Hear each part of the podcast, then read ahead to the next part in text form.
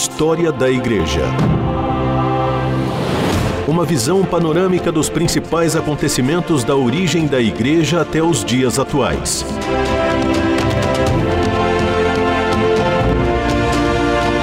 Apresentação do pastor e historiador Marcelo Santos.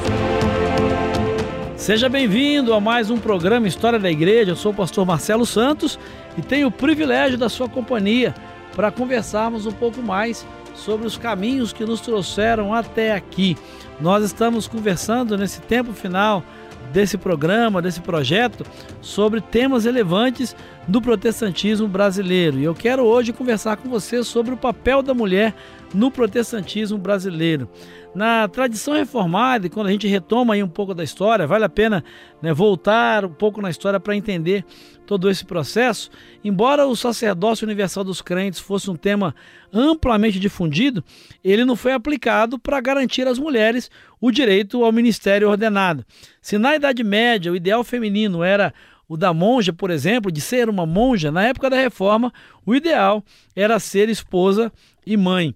Lutero, por exemplo, ele viu como apropriado para as mulheres o papel de ajudantes e companheiras dos homens, cabendo a elas o tradicional papel de esposa e mãe, permanecendo sujeitas aos maridos.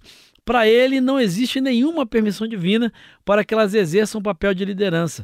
Mesmo as que são rainhas precisam de um conselho masculino para administrarem, pois só ao homem é dado o direito de mandar, segundo Lutero.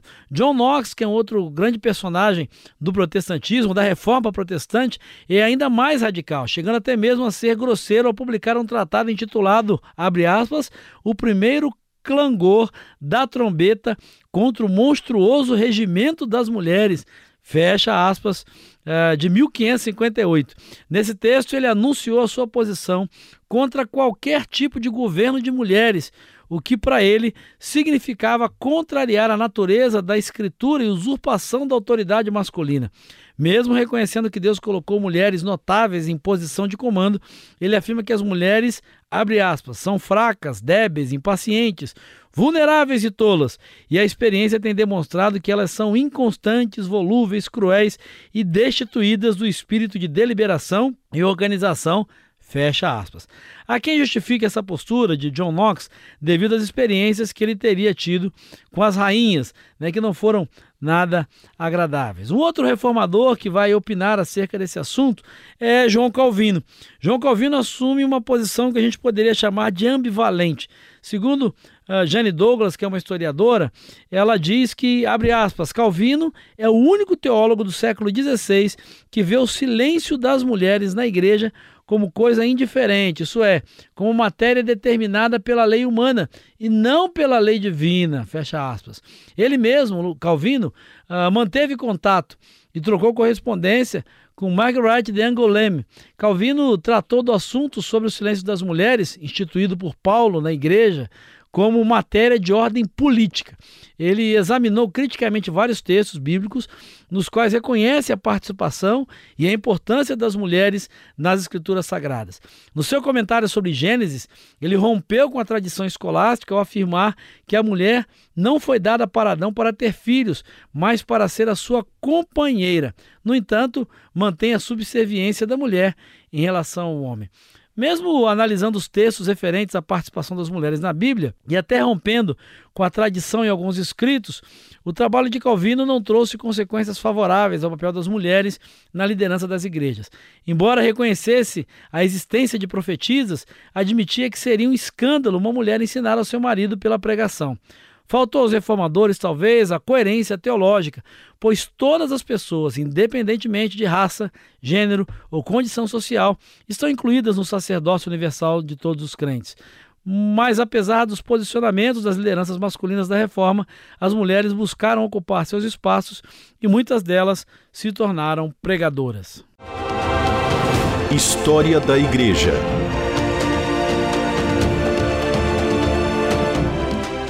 Nesse contexto, então, do papel da mulher na história do protestantismo, na história da igreja, vale a pena destacar algumas dessas uh, personagens. A primeira delas, que eu quero chamar a sua atenção, é Catarina von Bora, que viveu entre 1499 e 1550. Ela era alemã, ela viveu na Alemanha e talvez seja a mulher mais lembrada da reforma, sendo hoje reconhecida por ter extrapolado o papel de esposa de Lutero. Além de excelente administradora dos bens familiares e da casa, Catarina conhecia os segredos da medicina caseira, utilizando seus conhecimentos para curar muitas pessoas. Além disso, ela havia sido monja e, mesmo antes de casar com Lutero, já conhecia o pensamento do reformador através dos seus escritos. Era uma mulher culta que sabia ler e escrever. Com seus conhecimentos e por participar dos debates que aconteciam em sua casa, Catarina pôde opinar sobre assuntos referentes à reforma. Em uma das cartas, Lutero informa ela sobre o colóquio de Marburg, que tivera com outros reformadores sobre a Santa Ceia, destacando-se dentre eles Zwinglio. Além do mais, foi ela que incentivou Lutero a responder a Erasmo, quando este escreveu Delibero Arbitrio, ao que Lutero respondeu com o escrito De Servo Arbitrio. Uma outra personagem que vale a pena destacar dentro dessa temática é Catarina Schultz-Zell, que viveu entre 1497 e 1562. De Estrasburgo, ela era uma mulher culta, leitora de Lutero. Casou-se com um sacerdote que sofreu excomunhão. Para defender o esposo, escreveu ao bispo cartas de protesto em defesa do casamento clerical. E é interessante que algumas partes do texto dela vale a pena serem citadas aqui. Diz ela numa dessas cartas, abre aspas, você me lembra que o apóstolo Paulo disse que as mulheres estejam caladas na igreja. Eu desejo lembrar-lhe as palavras do mesmo apóstolo, de que em Cristo não há mais macho nem fêmea, e também a profecia de Joel. Derramarei do meu espírito sobre toda a carne, e os seus filhos e as suas filhas profetizarão. Fecha aspas. Segundo ela, ela continua no outro texto seu dizendo o seguinte: Não pretendo ser João Batista, repreendendo os fariseus. Não alego ser o profeta Natan censurando Davi. Eu só aspiro ser a besta de Balaão castigando o seu senhor. Catarina Schultz-Zell, ela recebia em casa muitos líderes da reforma, entre eles Calvino. Além de acolher em casa pessoas perseguidas por causa da reforma, ela também escrevia muito e em suas cartas incentivava as mulheres dos fugitivos a permanecerem firmes na fé. Esses escritos foram publicados como um tratado de consolação. Ela escreveu também comentários sobre Salmos 51 e 130 e também sobre a oração dominical e sobre o credo. Catarina prestou serviços de acolhida a flagelados, exercendo o ministério da visitação, intercedendo por melhorias hospitalares. Pregou diversas vezes, inclusive na morte do seu esposo.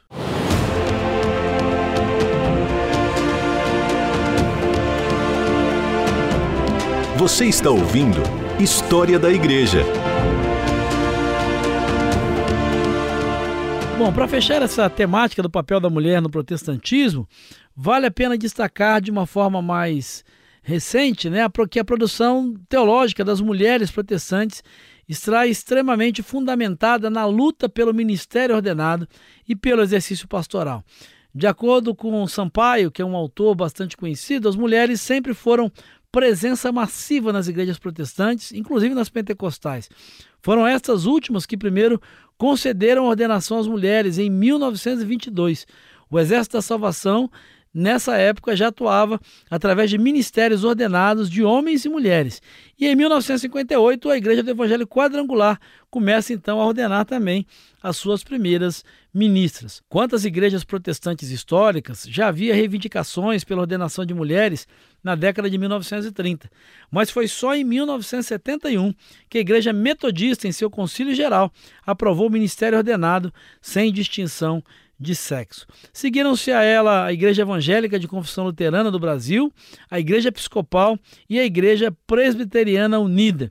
A Igreja Metodista também conta com cerca de 80 pastoras, a Luterana com cerca de 40 e a Igreja Episcopal com duas.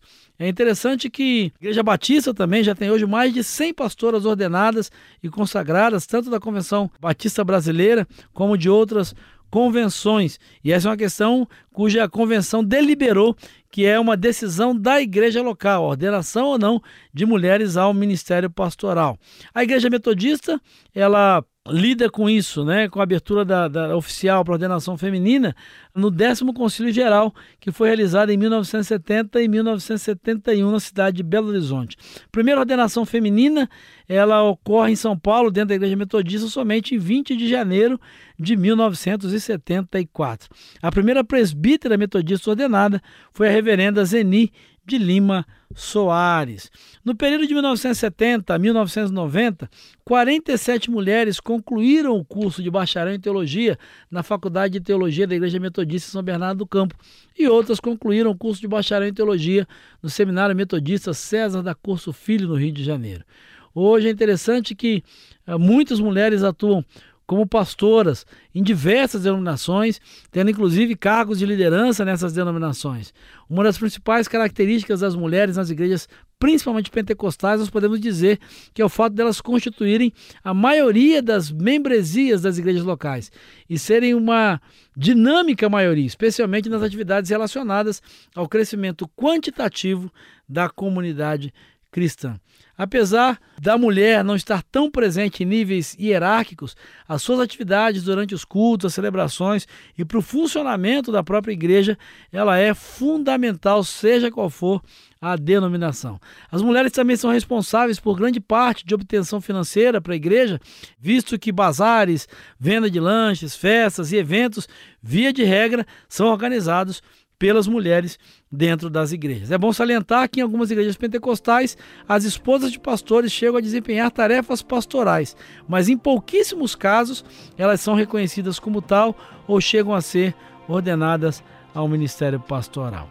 Eu quero caminhar com você e quero conversar com você também sobre o trânsito religioso, sobre esse movimento que acaba acontecendo entre as igrejas, né? Que acaba levando pessoas de uma igreja a outra, é, onde as pessoas não fixam muito suas raízes, é algo muito comum, muito comum mesmo nessa época em que nós vivemos. Mas isso é uma outra história. É uma outra história que nós vamos conversar em um próximo programa e eu sinceramente espero encontrar você lá. Um grande abraço e que Jesus te abençoe. História da Igreja. Uma visão panorâmica dos principais acontecimentos da origem da Igreja até os dias atuais. Produção e apresentação: Pastor Marcelo Santos. Realização: Transmundial.